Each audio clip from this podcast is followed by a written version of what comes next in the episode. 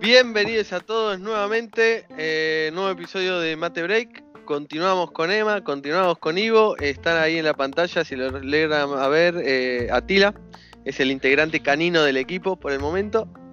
Ahí está. Atila, decí lo que puedas en tu lenguaje. Es un capo, No, Atila. No escucha, no escucha. Em, estábamos hablando de Git, dimos un panorama general, eh, contamos un poco el circuito feliz para trabajar con versionado de código, unas primeras eh, herramientas para solucionar los, inconvenientes fáciles, los inconvenientes cotidianos de trabajar en paralelo en un equipo de desarrollo. Em, pero bueno, ahora íbamos a entrar un poco en las particularidades. Ivo tenía una lista de- de comandos clave de, de Git. Emma tenía también otros y también mucha experiencia en resolver este tipo de problemas. Y bueno, vamos a charlar un poquito mientras tomamos un mate de, de Git un poco, de problemática de Git un poco más avanzada. Eh, decidan ustedes quién empieza con algún comando clave. Hay un comando que, que quizás pasó medio desapercibido en el episodio anterior, que forma parte de uno de los comandos más básicos de todos, que es el checkout. ¿No? Eh, Emma, ¿querés dar una breve explicación de lo que es checkout?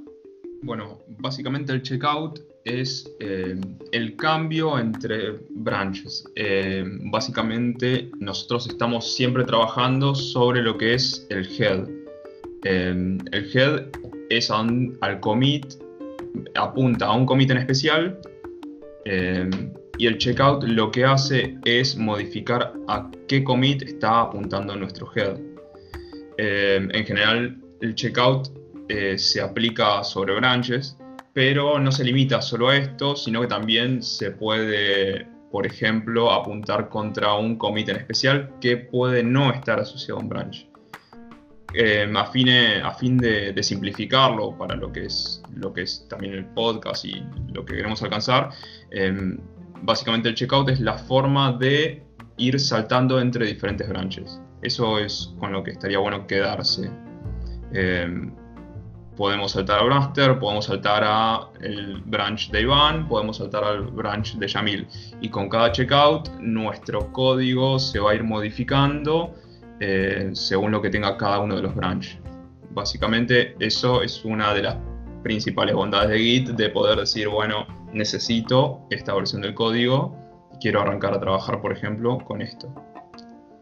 Bueno, a esto me, despierta eh, un- otro comando, otra situación que se puede dar es que estás trabajando en un branch dedicado a errores graves del sistema, que generalmente se mantiene alineado con, con master. Estás trabajando y por algún motivo tenés que saltar, hacer un checkout, saltar a otro branch para trabajar. Si te agarró en el medio de un trabajo, ¿no? Eh, ahí es donde entra el stash, el stash de los cambios. Eh, ¿Lo usás? ¿Podés comentar? ¿No sos de usar stash?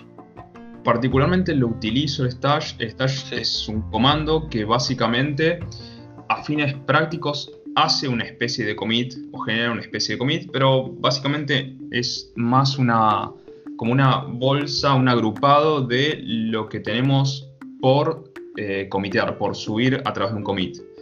Eh, en general eh, lo utilizo más que nada para guardar eh, strings de conexión que no están en el repositorio.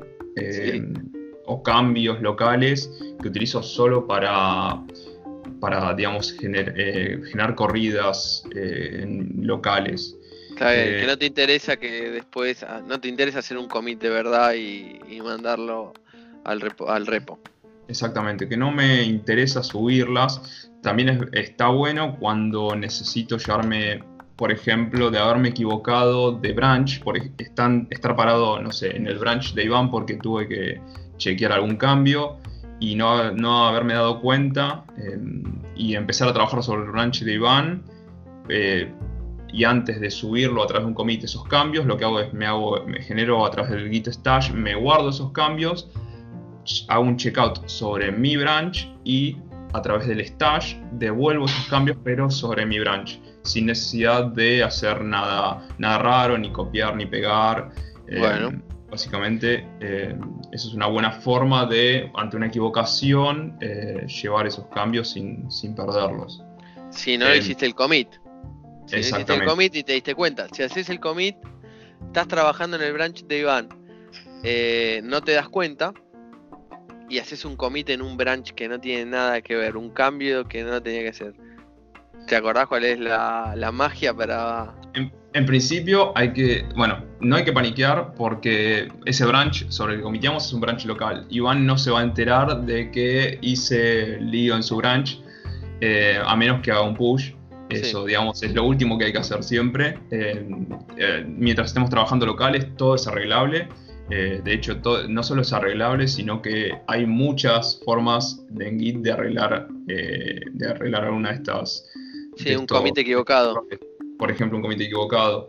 Eh, una, buena forma de hacerlo es, por ejemplo, checkoutearnos nuestro branch y utilizar un, un comando que se llama cherry pick, que básicamente lo que, lo que hace es utilizando, pasándole el nombre del commit, el ya del commit, que básicamente es un código único que tiene cada uno del cada commit que está dentro del repositorio.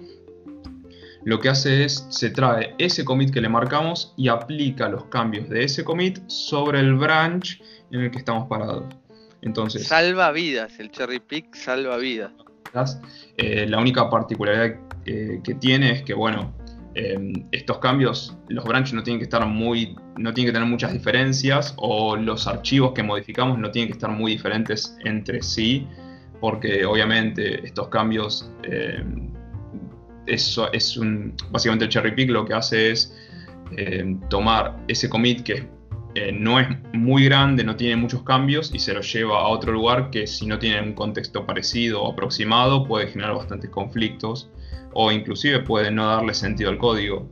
Eh, muchas veces se utiliza eh, para, esto, para este tipo de errores, otras veces también se puede utilizar para que una funcionalidad en especial pueda ser llevada de eh, una, bueno, de la misma manera, de un lugar a otro del código, por ejemplo, que Iván necesite algo que yo desarrollé en mi branch, pero que todavía yo no haya subido a lo que es master. Esa es otra, otra, otra forma de usar el cherry pick.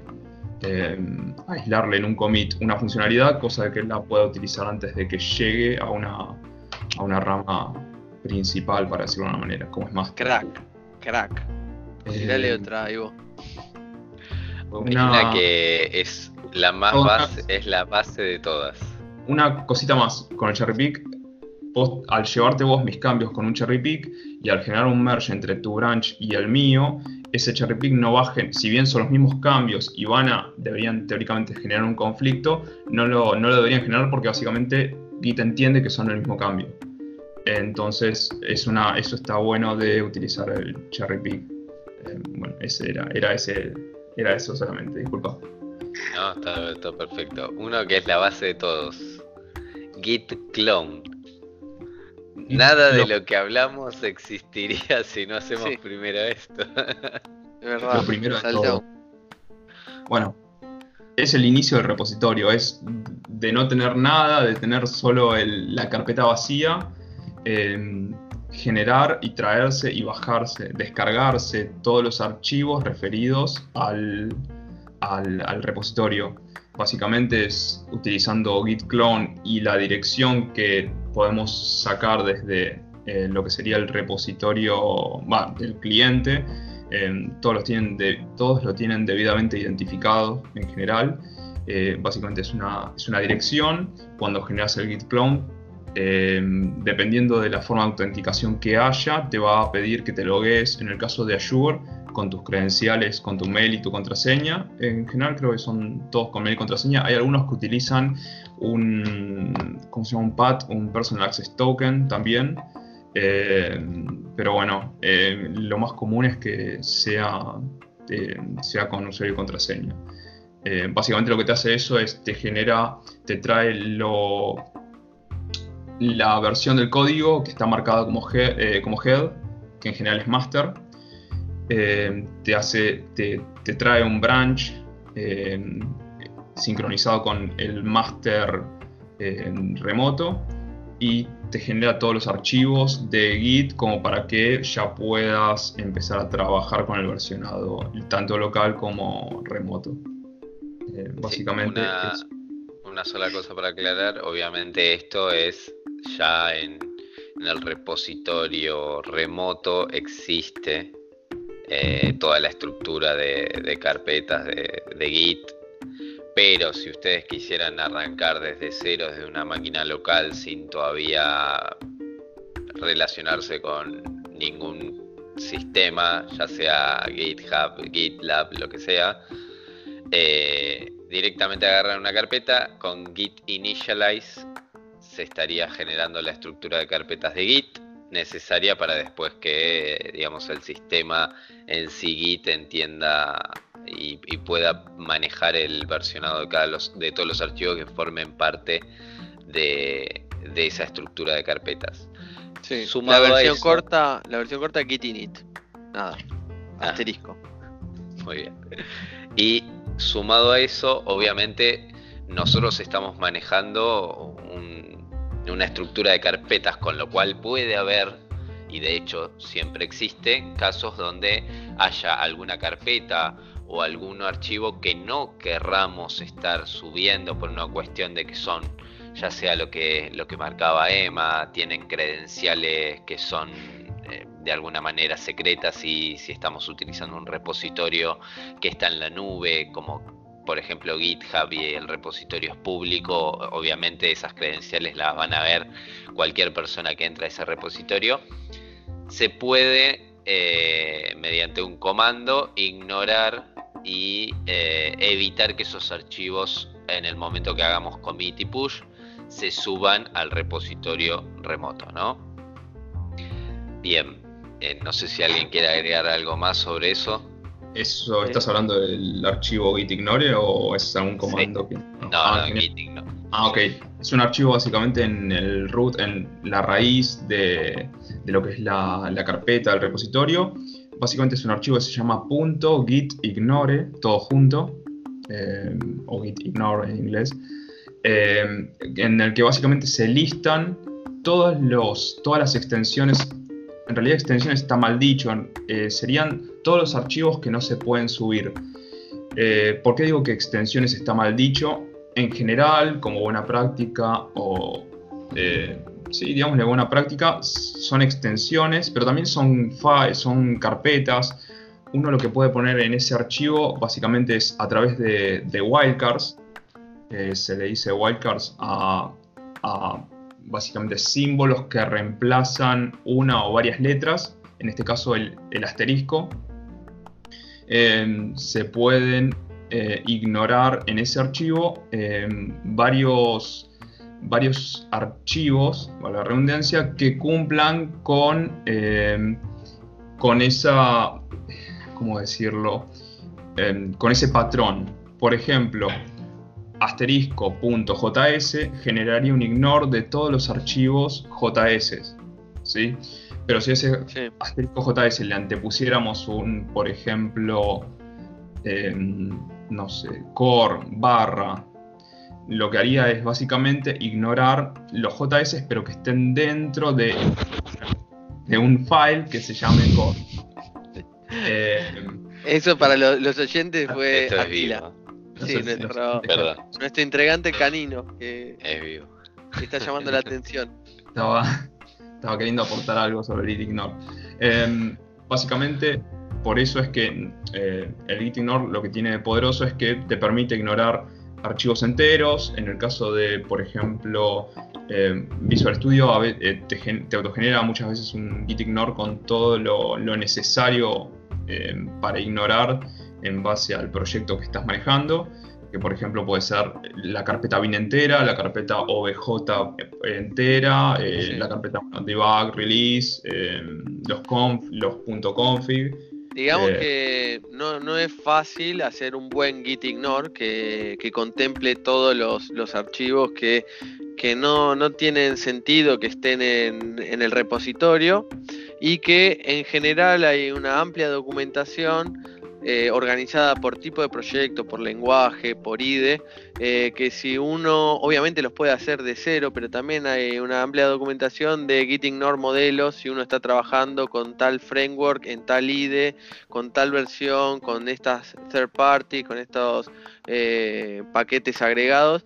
nada, para que lo sepan, está muy bueno meterse en la documentación que mencionó Emma en el episodio anterior, que es Git scm.com, ahí tenés todo, pero también hay un montón de documentación eh, para, por ejemplo, tomar como modelo un archivo gitignore, meterlo al inicio del proyecto ya en, el repo, porque si se mete luego de algunos eh, commits y metieron ya algunos archivos que quisieran evitar tener, después es un problema sacarlos.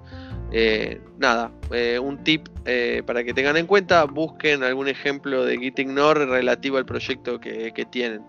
Y después obviamente se pueden adaptar a las particularidades. Exactamente. Me gustó igual que hayas, me gustó que hayas dicho lo de lo, del, lo de el Git Ignore, lo que el Git Ignore, que el Git Ignore vaya al principio en el initial commit, en el primer commit, por el hecho de que el Git Ignore es digamos, no es reactivo, para decirlo de una manera. el ignore solo funciona para que no se suban archivos, pero si ya hay un archivo subido que cumple con el patrón del ignore, este archivo se sigue subiendo y se sigue comiteando. Si haces un cambio sobre ese archivo, se siguen subiendo esos cambios. Por lo que si, tenés, si agregas un archivo, una extensión, bueno, un, eh, un file que cumpla con el patrón del ignore, si ya está subido alguno que ya cumpla, tenés que borrarlo, eh, Digamos, borrarlo taxativamente, eh, porque va a seguir... Sí, parafraseando lo, que dice Emma, es que eh, a partir de que se sube el git ignore, a partir de ese momento no, no te permite subir esos archivos. Los ignora totalmente, no tenés que hacer ningún comentario. Si antes de subir si antes de crear este git ignore uno ya venía trabajando y subió archivos que desea evitar, eh, nada, vas a tener que hacer alguna otra alternativa. Pero bueno, a partir del momento que tenés el git ignore, nunca más vas a subir un archivo, entre comillas, no deseado. Si antes trabajaste, vas a tener que, nada, eh, sacarlo de otra manera. Un poco esto me recuerda a la charla que teníamos eh, antes de, estos programas, que nos contaste de algunas desventajas de Git, en el sentido si subís archivos muy grandes y después los sacás, pero ya quedaron en algún commit, queda en la historia. Eh, sí, algún problema que alguna vez tuve es eh, empezar a subir archivos muy grandes. Eh, Git no, la verdad es que no es muy bueno para, generar el, digamos, para subirse estos, este tipo de archivos, más que nada porque a cada, a cada push que se genera se vuelve a subir archivos, se vuelve a subir una versión de ese archivo y aunque lo borres luego para, para quitarlo, queda en la historia de Git eh, la peor contra de todo esto es que eh, te, comienza a generar em, básicamente una lentitud al momento de descargar y de subir eh, lo que son los cambios al remoto, por el hecho de que siempre estás subiendo estos archivos pesados y descargándolos, ¿no? Obviamente, Con, cada, con cada cambio. Em, creo que en su momento tuvimos, bueno, que hacer algunas peripecias sacando los archivos, eh, dependiendo de, cuán, de cuántos archivos, de cuán pesados hayan sido, alguna vez investigando eh, y leyendo hay que tocar también, hay que empezar a tocar por abajo Git, cosa de eh, sacarlos definitivamente, que bueno, es mejor, en este caso es mejor una prevención y saber esto porque digamos, el remedio es bastante, es bastante complicado es, un tema en sí. Eh, pero bueno, es una, es una pequeña contra que tiene Git que se puede salvar de, otras maneras. Eh, y básicamente, en general, uno no tiene que subir archivos muy grandes a lo que es un repositorio. Eh, che, consulta aparte, porque no hablamos. ¿Tenemos más stack de, de comandos? ¿Ivo? Tengo dos, tres, perdón. Bueno, porque después también me gustaría hablar un poco de, los clientes o de las consolas de Git, tipo Git Bash o Git Extensions. eh, qué, les gusta usar a cada uno. Pero nada, dale, terminemos con esto y se me vino ahora a la mente. Si te parece, los repasamos rápido, así les damos un pantallazo para que más o menos tengan una idea. El primero que iba a mencionar era el tag. ¿Qué es el tag? Ok, la generación de tags eh, me parece bastante fundamental.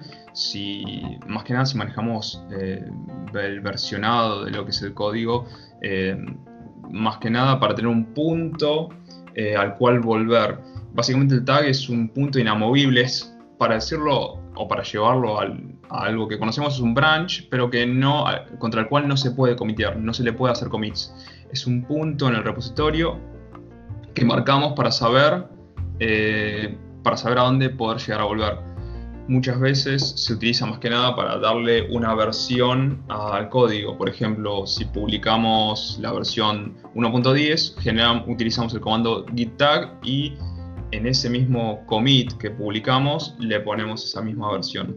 Eh, una utilización muy útil que tiene básicamente es si por algo eh, no tenemos nuestro branch, por ejemplo, master parado sobre ese tag y en producción tenemos ese tag publicado, podemos tener, por ejemplo, algún error, en, algún error eh, que tenga que ser resuelto sobre esa versión, generar un branch en ese tag, hacer un checkout sobre ese tag básicamente y generar un branch para poder generar la solución sobre esa versión de código. Eh, básicamente es una manera de documentar eh, versiones. Eh, ese sería básicamente el, el, origen, de, el origen, digamos, el fin de, generar los tags. creo que sería eso. No sé si hay algo más que tengas, Ivo. Perfecto. Bien. ¿Vos, lo usás los tags? Nosotros, particularmente, eh, no. manual. En, el caso de Azure. Ah, ok, sí. Eh, Azure tiene la opción de que al generar un pull request, que es algo de lo que ya estamos, lo que habíamos hablado, no me acuerdo si al principio de este programa o al final del, otro, eh, básicamente al momento de subir código a lo que es master, tanto por un pull request o como por un merge manual, al aumentar, al haber una diferencia entre entre master y el próximo branch al que se, digamos, que se subió, se genera automáticamente un tag. Eh, ahí, bueno, también se le puede decir que el, genera el tag con, no sé, con el día, se configura. Con, con, la versión que, con una versión con un número incremental, eh, digamos, básicamente eh, es bastante libre lo que es lo que se puede poner en el tag. Bien, perfecto. Y después eran, si bien conceptualmente forman parte del mismo comando, eh, perdón, conceptualmente significan distintas cosas, pese a que el comando en sí es bastante similar. Una es rebase y otra es el concepto de squash. Ok. Básicamente, eh, si bien son eh, son parte de un mismo comando, como dijo Ivo. Eh, el squash se, genera con el comando de rebase. Eh, los conceptos que maneja son un poco diferentes. El rebase lo que hace o lo que es es eh, una manera diferente de generar un, una, una manera diferente de generar un merge. Em, son dos estilos diferentes de fusionar código. Un merge lo que hace básicamente es, en base al timestamp de cada commit, ir apilándolos eh, uno sobre otro ordenadamente. ¿sí? Lo que hace básicamente que los commits, al ser chiquitos, vayan pudiendo resolver fácilmente sus, eh, sus diferencias. El rebase lo que hace es tomar todas las diferencias, todos los commits apilados de un branch y ponerlos sobre otro. En el caso del ejemplo de Iván sumando sus cambios a master, con mi branch lo que haría es tomar mis commits y en lugar de ponerlos uno a uno mezclándolos con los de Iván, que, lo que generaría el rebase es tomar mis commits y ponerlos directamente sobre master, genera, apilándolos en lugar de mezclarlos uno a uno con, los, que, con los que agregó Iván. Eso básicamente es lo que hace el rebase. Lo que es el squash es una opción dentro del rebase que me da la potestad de básicamente decir, yo en lugar de apilar todos mis commits sobre los commits de Iván, lo que voy a hacer es, voy a tomar toda la información de mis commits y los voy a comprimir en uno solo. O los voy a comprimir en dos o en tres. En, digamos, esta, esta manera de, comprimirlos y de agrupar o de agruparlos es arbitraria, digamos. Yo decido eh, en cuántos commits eh, quiero llegar a agrupar estos, estos, estos commits que ya tengo. Eh, una manera en, que estamos trabajando en el lugar donde estoy, básicamente es generar un squash por funcionalidad desarrollada. Entonces lo que hacemos básicamente es, tenemos un commit que agrupa toda una funcionalidad. Eh, de la mano de esto va el hecho de tratar de que todas nuestras funcionalidades sean lo más chicas posibles, eh, de manera de que tampoco tengamos commits gigantescos. Pero bueno, básicamente esa sería, eh, eso sería el tema del squash. Eh, si querés hablo de una bondad de tener todo en un solo commit, no sé si cómo estamos de tiempo, Ivo, con el tema del... Dale, sí, sí. Bueno, algo que hablamos antes, el tema del cherry pick, el tener toda una funcionalidad, toda una funcionalidad en un commit, nos da la libertad de que con un cherry pick nosotros podemos llegar a mover una funcionalidad de un lugar a otro, eh, lo que nos genera de que si por algún motivo, en lugar de subir a dev nuestra funcionalidad, tenemos la urgencia de subirla a prod o subirla a UAT o algún otro o algún eh, otro servidor, digamos, alguna otra instancia, podemos a través de un cherry pick llevarlo de un branch a otro eh, solo, eh, digamos, llevándonos solo esa funcionalidad y llevándonos solo un commit, como digamos que, es básicamente lo que hace el cherry pick. Otra, otra bondad que tiene es otro comando, se llama revert, eh, se puede aplicar más fácil teniendo un solo commit para esa funcionalidad. Básicamente el revert lo que hace es un, para llamarlo de una manera, es un commit negativo. Básicamente toma un commit que yo le digo y genera los cambios opuestos a los que genera ese commit. Lo que, para lo que nos sirve, eh, digamos, lo que genera que podamos deshacer una funcionalidad o quitarla en caso de que, bueno, tengamos que volver atrás por X motivo. Que en el caso de tener varios commits para una funcionalidad, se nos vuelve no imposible, pero bastante más complicado, porque tenemos que buscar todos los commits eh, asociados a esa funcionalidad y volverlo atrás. Obviamente si queremos hacerlo a través de Git, ¿no? Siempre, bueno, hay otras formas de volver atrás una funcionalidad, pero ya son un poco más engorrosas y manuales y eso es lo, que tratamos de evitar con Git, ¿no? Eh, creo que. La idea em, puntualmente de, dar un pantallazo general sobre los comandos es más o menos para que tengan una idea de que, pueden hacerlo. Obviamente, como comentó el turco y, Emma, pueden profundizar sobre la, documentación oficial. Eh, pero también abro y vuelvo a, abrir la pregunta que, hizo el turco hace, hace unos minutos de tenemos herramientas que quizás nos facilitan la interfaz con el sistema Git y no es necesario estar escribiendo todos los comandos. Sí, por lo menos de mi parte, recomiendo que se entiendan los comandos para poder después aplicarlos con alguna, alguna interfaz gráfica, ¿no? simplemente para saber qué es lo que, estamos haciendo, ¿no? Y en ese sentido, si quieren, vamos y pasamos cada uno a comentar qué herramientas en general utilizan. Sí. Eh, yo utilizo el Git Bash, que no es gráfico, uso la consola. Eh, utilizar la consola, te instalas eh, Git, que es su, propia línea de comando, y todos los comandos que mencionó, estuvo hablando Ivo, los escribís ahí. La desventaja principal que tiene es que cuando hay algún conflicto, es imposible eh, resolverlo de manera Bueno, imposible, ya me están mirando mal, pero eh, es muy limitada la información que te da para resolverlo. Eh, pero... Para resolver conflictos. Bueno, yo estoy trabajando mucho con Visual Studio, eh, entonces bien incorporado en Visual Studio las funcionalidades básicas de Git con algunas ventanas dedicadas y entonces hay una ventana de conflictos donde, como mencionó en el episodio anterior, Emma, de un lado te muestra el código eh, como está en el repositorio eh, original, eh, el código tuyo, y en la sección del medio te permite a través de algunos checks o con algunos clics ir eligiendo o directamente escribir cómo querés que quede. Esa es la única desventaja. Después, teniendo a mano, teniendo en la cabeza alguno de estos comandos, me manejo con la consola. La otra cosa que es muy difícil hacer con la consola, que Emma siempre lo tiene ahí, es la visualización de las relaciones entre los branch.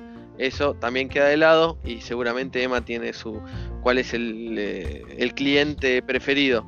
Pero bueno, les explico. Em, cuando se trabaja en equipo hay muchas ramas en general, una que parte de, de, master, que se hace un fix, que se hace un nuevo desarrollo, que a través de este nuevo desarrollo se hace otro y este árbol eh, se hace muy, muy grande, muy frondoso, con muchas ramas y a veces si uno quiere trabajar o tomar una modificación de otro, ver un ejemplo, te perdés. Con la línea de comandos con los que yo utilizo me quedo afuera.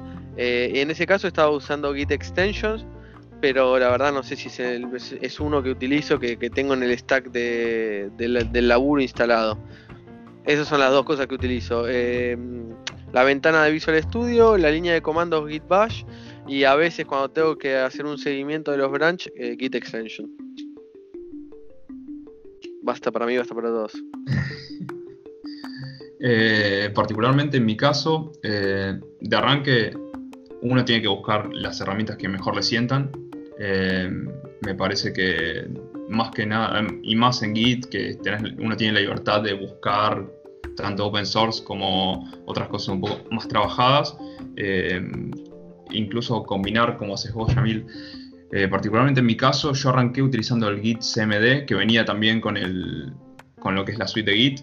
En algún momento leí que le iban a deprecar hace poco leí que la iban, iban, se habían tirado para atrás con ese, con ese, esa deprecación de alguna manera. Eh, y me pasé a Git Bash como vos, eh, que es un poco más colorida y tiene alguna información adicional. Eh, utilizo para el tema del árbol, de visualizar el árbol, lo que es el Tortoise Git, que a mi modo de ver tiene un gráfico, un revision graph que es bastante útil y bastante gráfico en realidad. Eh, que permite además seleccionar eh, tags o seleccionar branches, eh, tanto remotos como locales, y te da la opción de hacerle clic a uno y a otro y generar una comparación así rápida tanto de, tanto de commits como de, como de cambios. Eso está muy bueno. he utilizado en algún momento el git k, que es un comando de git que ya viene como parte de git, que básicamente hace lo mismo, muestra eh, lo que es eh, el historial. Em, Por ejemplo, GitK no la tenía, así que la, la googleo y después. Si ponen, eh, en, sin lugar de, por ejemplo, en la consola ponen Git K, o sea, Git, las cuatro letras, G-I-T-K, levanta básicamente el, historial de logs, el historial de commits que desde el branch que estás parado, digamos, para hacia atrás, desde tu head hacia atrás. Eh, está, está bastante bueno, eh, no, tiene, no tiene que envidiarle a, algunas otras herramientas. En algún momento estuvo, utilicé el Source Tree de Atlassian. Source Tree, sí. Sí, eh, que creo que es gratuito, te, te, piden que te registres y, y está, está bastante bueno. Eh, y después, bueno, como vos, Visual Studio tiene bastante resuelto el tema, más que nada para los conflictos.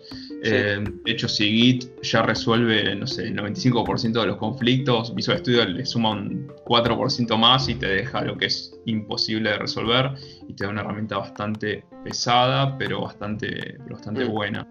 el Eh, problema que, que puedo tener ahora es que eh, estoy empezando a ver proyectos en escala y por ejemplo utilizan IntelliJ o Intelli, IntelliJ, IntelliJ sería, eh, que es otro IDE.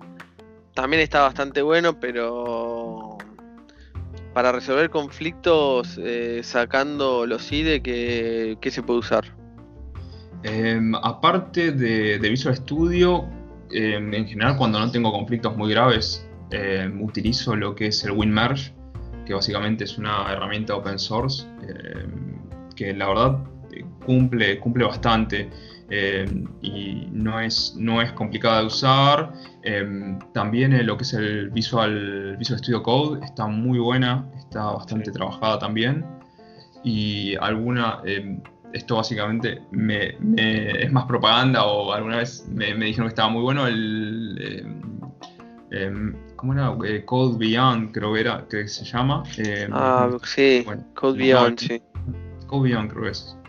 Em, pero en general no...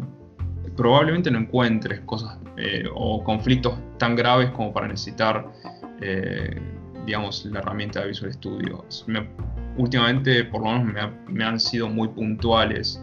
Si, si se mantiene, si se mantiene un, básicamente actualizado los branch, es, eh, es más complicado que se te den esas cosas, esos, esos conflictos colosales.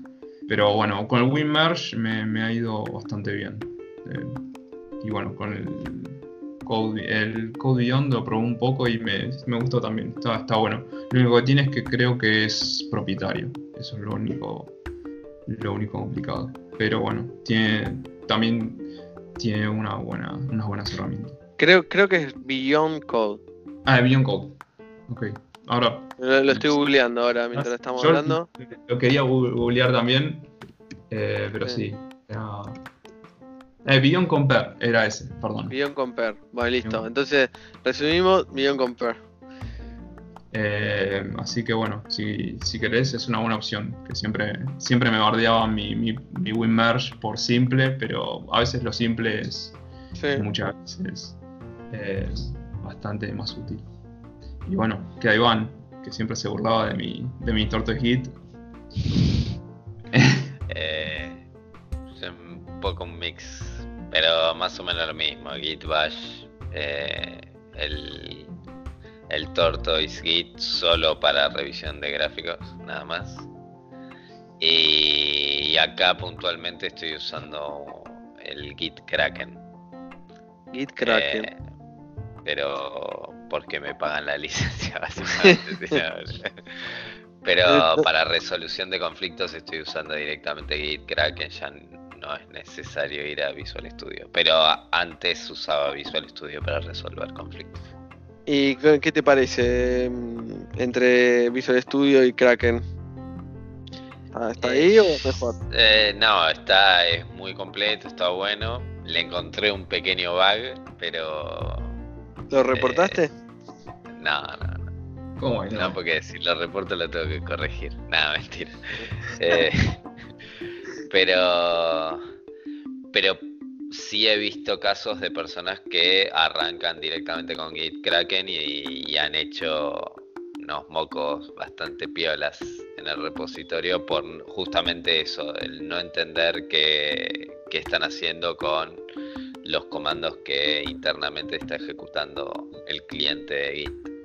Bueno, eso era algo que también les quería decir, que muchas veces utilizar eh, clientes que mágicamente con un botón hacen algo, uno no sabe qué comandos hace en realidad, porque el botón puede decir, bueno, commit, tiran el mensaje, pero después tal vez, eh, no sé, source en vez de hacer solo commit, hace un commit, commit, guion, guion, algo, guion, guion, message, que básicamente por consola es otra cosa diferente a lo que haríamos eh, comúnmente. Eh, básicamente por consola hacemos cosas más simples nosotros.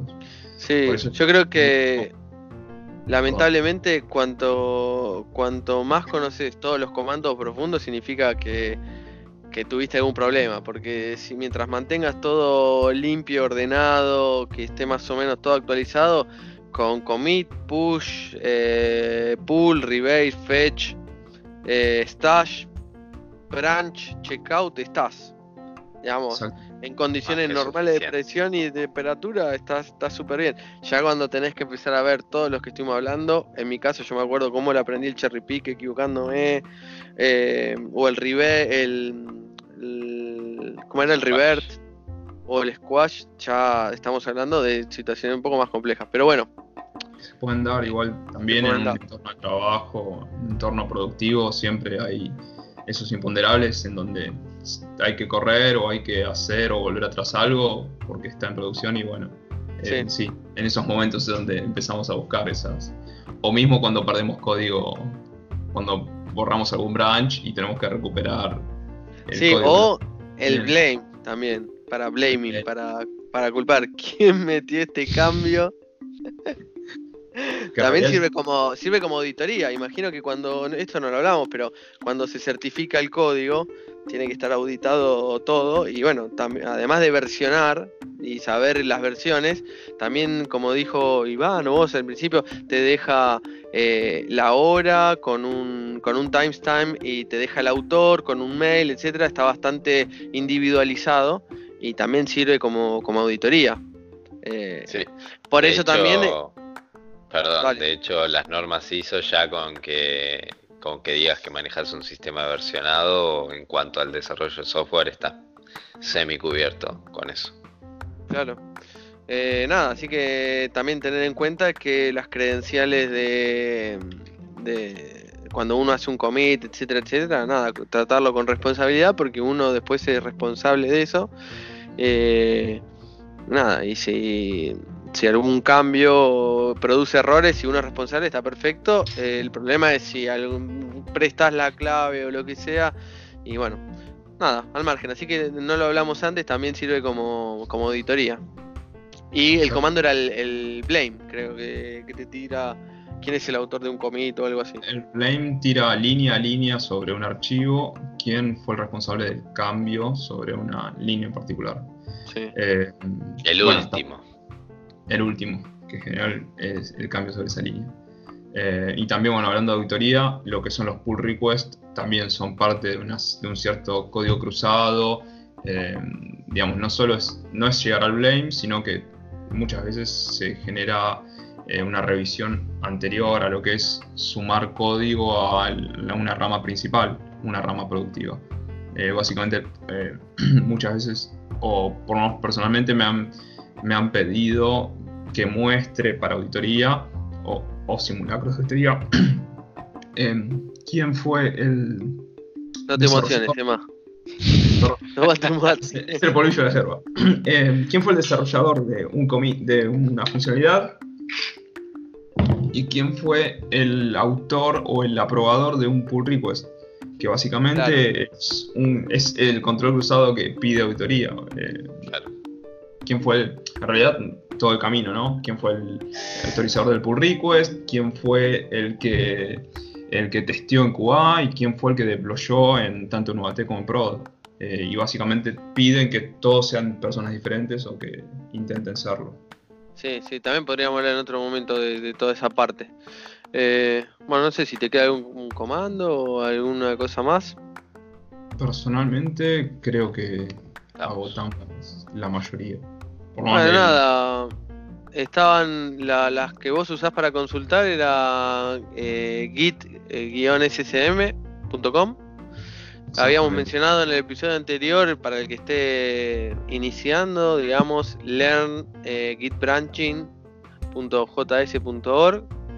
Eh, mencionamos un poco los clientes, las consolas. Eh, creo que, no sé, si algo queda algo más.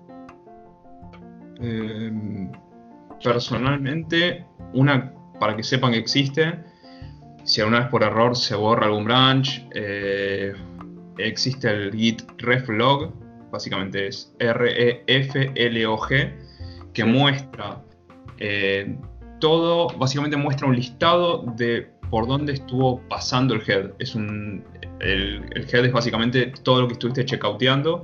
Entonces, si, hace, si borraste un branch y empezaste a trabajar en otra cosa, podés ver ahí eh, cómo recuperarlo. Te muestra básicamente el, nombre del commit que borraste. Es una herramienta muy útil por si alguna vez, obviamente ya te saliste muy afuera de lo que es eh, el, camino feliz. el camino feliz. Pero bueno, está bueno que lo sepan. Git y hay otro comando que muestra commits eh, unparented, que básicamente son commits sin padre, commits sin, eh, sin branch asociado. Para que se sepa, el que lo quiera buscar, el que lo necesite, sepa que existen. Eh, creo que en Stack Overflow hay alguna, que, otra, eh, que otro artículo que, del cual, el cual me hizo zafar alguna, algún que otro incendio. Así que es para que lo sepan.